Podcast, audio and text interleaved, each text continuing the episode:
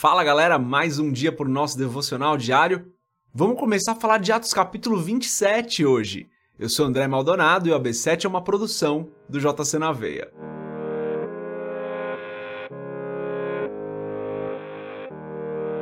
Atos capítulo 27, a partir do versículo 1 diz o seguinte: Quando ficou decidido que navegaríamos para a Itália, Paulo e alguns outros presos foram entregues a um centurião chamado Júlio, que pertencia ao regimento imperial.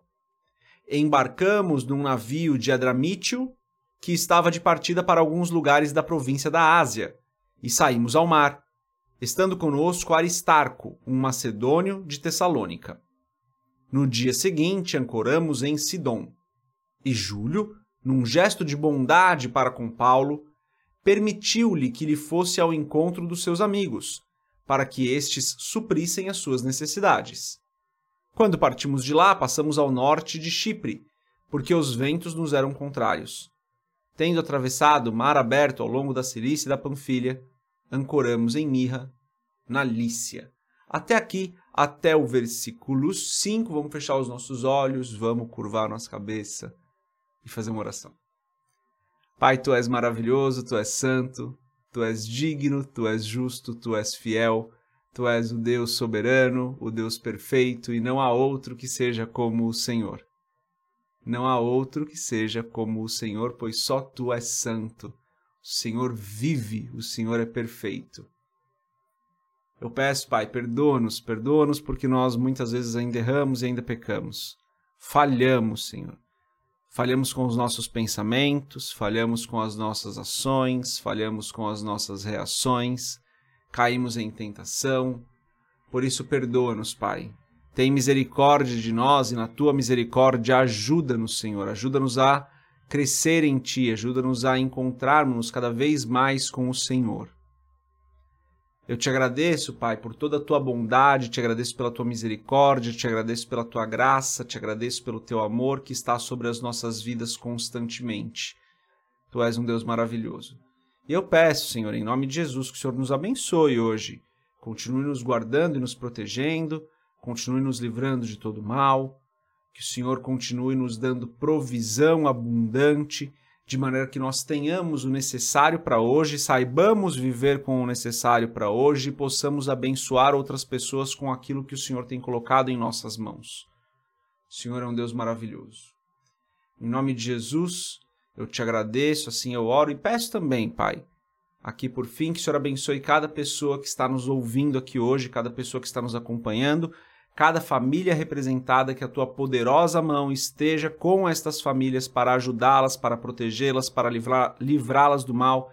E eu peço especialmente que o Senhor ajude, Pai, cada pessoa que está nos ouvindo aqui a alcançar os seus familiares que ainda não foram salvos, que ainda não te conhecem. Claro que não são eles que vão alcançar, o Senhor vai alcançar, mas peço que o Senhor os use para que o Senhor os alcance com a tua graça e com o teu amor em nome de Jesus.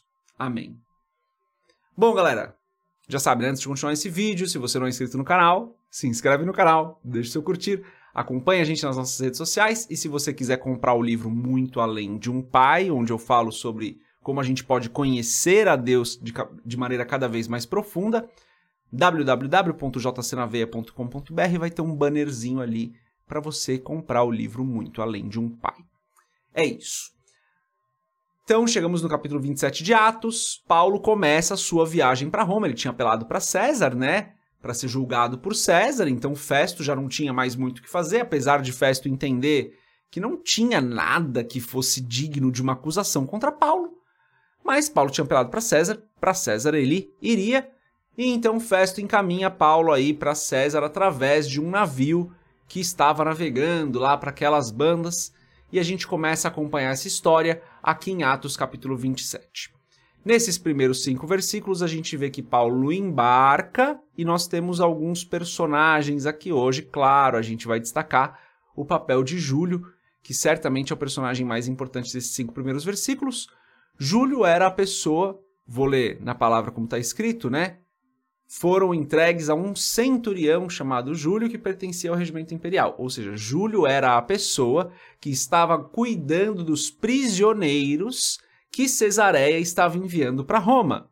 Lembra, Festo era governador de Cesareia, que era onde Paulo tinha passado os últimos dois anos, pouquinho mais de dois anos aí. Estava preso.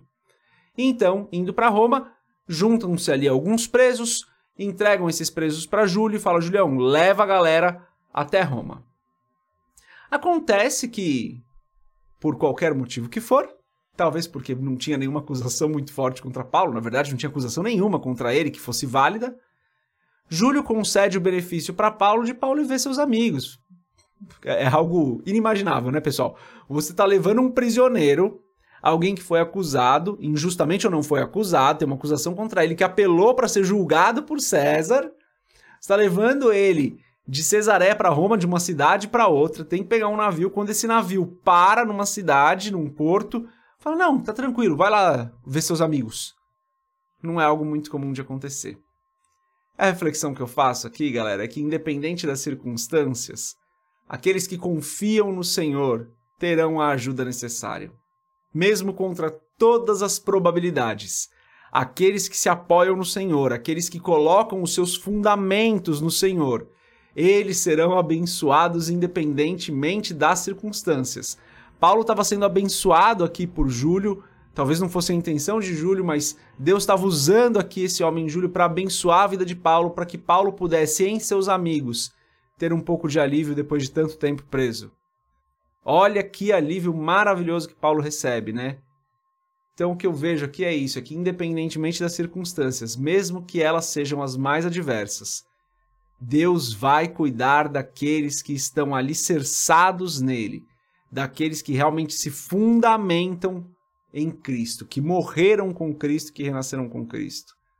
Paulo é cuidado aqui de uma maneira maravilhosa ao longo de toda a sua viagem e da sua estadia em Roma. A gente vai ver isso né, nesse capítulo no próximo. Paulo é cuidado de uma maneira cuidado por Deus de uma maneira muito bondosa. Então eu creio que essa bondade do Senhor está sobre as nossas vidas também, sobre aqueles que se alicerçam, como eu falei, em Cristo e na sua verdade. A mensagem de hoje é essa: se você está em Cristo, descanse, porque mesmo no meio da tempestade, Jesus acalma o mar. Mesmo no meio da adversidade, Deus levanta pessoas para que você seja abençoado. Descanse no Senhor, porque o seu fundamento é firme, porque a sua casa está firmada sobre a rocha. Entregue as suas angústias ao Senhor, entregue as suas dificuldades ao Senhor e descanse nele, porque no Senhor nós temos o nosso porto seguro. Essa é a mensagem de hoje. Deus abençoe a sua vida. A gente se vê amanhã, se Deus quiser. Paz.